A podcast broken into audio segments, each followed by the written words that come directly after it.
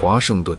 一九四五年八月十日夜晚，漆黑的夜空散布着暗淡的几粒星点，闷热的空气中不时飘来阵阵凉风。五角大楼的作战会议厅灯火通明，精致的坐地钟钟摆滴答滴答的响着，时针指向深夜十一时。美国国务院、陆军部、海军部三部协调委员会正在召开紧急会议。会议的主题只有一个：如何瓜分朝鲜。会上，助理国务卿邓恩提出，美国军队应赶到尽可能北面的地区去受降。但马歇尔的一位年轻参谋人员迪安·拉斯克上校指出，因为目前美国军方手头缺乏可供立即投入使用的兵力，加上时间和空间的因素，抢在苏军进入该地区之前向北部更远的地方推进会有困难。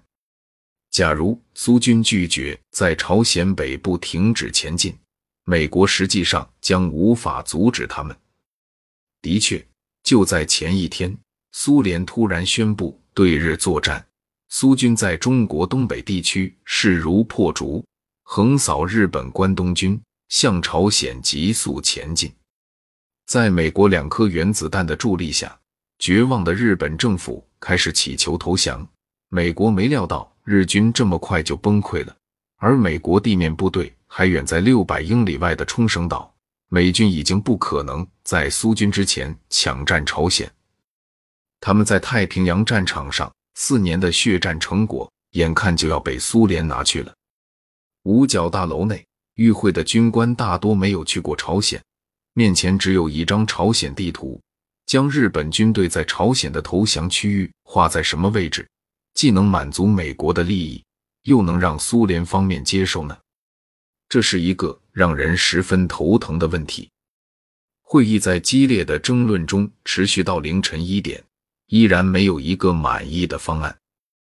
苏军正在秒速前进，不能再等了。助理国防部长麦克洛伊要求两位年轻的参谋人员拉斯克和伯尼斯蒂尔上校必须在半小时内搞出一条尽可能向北推进，但又不致被苏联拒绝的界限。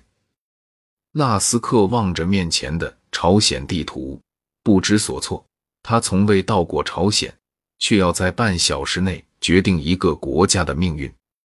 无计可施的拉斯克便用红色铅笔在横贯朝鲜中部的北纬三十八度线上画了一道直线。另一位年轻的上校拍手称快：“棒极了！”这个关于以三八线划界的建议迅速得到美国军方和国务院的同意，并于八月十四日为杜鲁门批准。关键的问题是，苏联能否接受这条由美国人划定的线？一九四五年八月十五日，杜鲁门给斯大林发出密电，通报了给盟军最高司令官麦克阿瑟的有关日本武装部队投降细节的总命令第一号。而该命令的内容之一，就是以三八线作为美苏双方在朝鲜半岛的受降区域的分界线。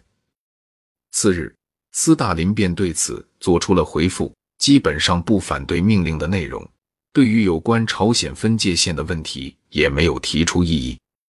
就这样，三八线作为世界战争史上最有名的纬度线，在一支红色铅笔下诞生了。两个从未去过朝鲜的美军年轻上校，在半小时内决定了一个遥远国度的命运以及几千万朝鲜人民的生死。